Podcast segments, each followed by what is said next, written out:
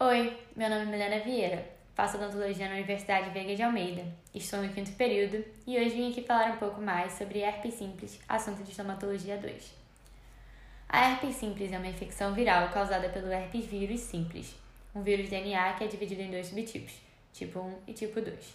O tipo 1 dissemina-se predominantemente através da saliva infectada ou de lesões periodontais ativas.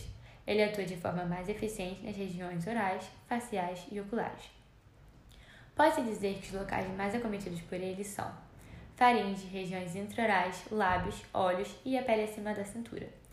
O tipo 2 já se adapta melhor às regiões genitais, sendo transmitido predominantemente pelo contato sexual. Ele envolve a genitália e a pele abaixo da cintura.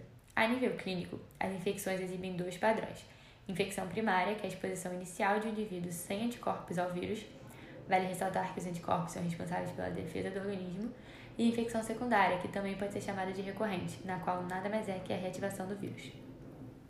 A infecção primária geralmente ocorre em pacientes jovens e é assintomática. A partir daí, tendo a manifestação primária ou não, o vírus pode ficar no estágio que chamamos de latência, no gânglio trigêmeo, ou seja, período em que o vírus permanece no organismo, mas sem causar manifestações clínicas. Alguns fatores como idade avançada, estresse físico ou emocional, fadiga, gravidez, entre outros, podem influenciar a reativação do vírus, mas principalmente a exposição à luz ultravioleta, radiação solar. O aumento de casos de herpes simples tipo 2 está associado ao aumento da atividade sexual e à falta de barreira contraceptiva. Nesse sentido, ela comete, portanto, indivíduos entre 15 e 35 anos. Dito isso, é interessante salientar sobre as características clínicas dos herpes simples. A primeira manifestação mais comum do herpes simples em pacientes que nunca tiveram contato com o vírus é gengiva estomatite herpética primária aguda. 90% dos casos são resultantes dos herpes simples tipo 1. Porém, a maioria dos pacientes não fazem esse quadro. Para ser mais clara, direi seus principais sintomas, que são calafrios, febre, enjoo, anorexia, irritabilidade, lesões orais dolosas e linfadenopatia cervical anterior, ou seja, aumento dos nódulos linfáticos. Em todos os casos, a gengiva do paciente se apresenta aumentada, dolorosa e vermelha. As infecções recorrentes pelo herpes simples, herpes secundário, apresentam dois locais comuns para a recorrência do herpes simples tipo 1, a borda do vermelhão de lábio e a pele adjacente aos lábios. Essa infecção é conhecida como herpes labial. Sinais e sintomas como dor, ardência, formigamento, calor localizado e coloração avermelhada do epitélio envolvido, também chamados de sinais prodrômicos, aparecem usualmente de 6 a 24 horas antes do desenvolvimento das lesões. Além disso, mesmo que mais raramente e menos dolorosa, a herpes recorrente também pode acometer região intraoral. Como acomete apenas mucosa ceratinizada, os locais mais comuns são gengiva e palato duro. Essas lesões são basicamente erupções da pele, pápulas, pequenas e avermelhadas, que formam grupamentos de vesículas preenchidas por líquido.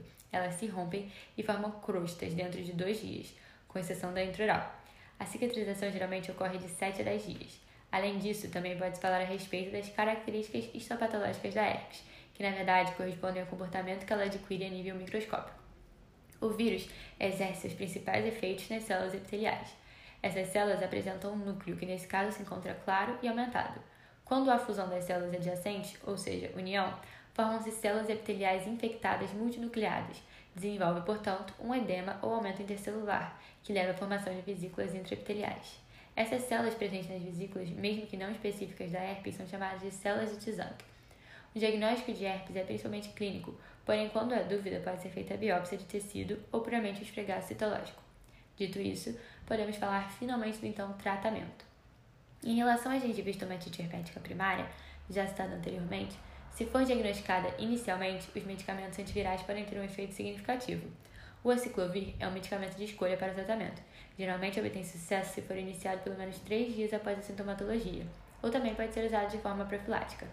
Em cápsulas ou comprimidos, o efeito é menos eficaz. Além deste, o penciclovir em creme também é uma escolha de medicamento efetivo para o tratamento. É importante que os pacientes evitem contato com a lesão ativa para que não haja disseminação para outros locais e pessoas.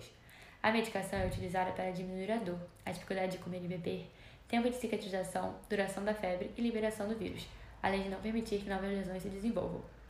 Vale ressaltar que os medicamentos atuam de forma mais eficaz se forem iniciados quando aparecem os primeiros sintomas. Já a herpes secundária intraoral geralmente gera uma dor de pouca intensidade e muitos pacientes não necessitam de tratamento. Portanto, pode-se concluir que, apesar da herpes não ter cura, existem tratamentos para aliviar os sintomas que devem ser considerados.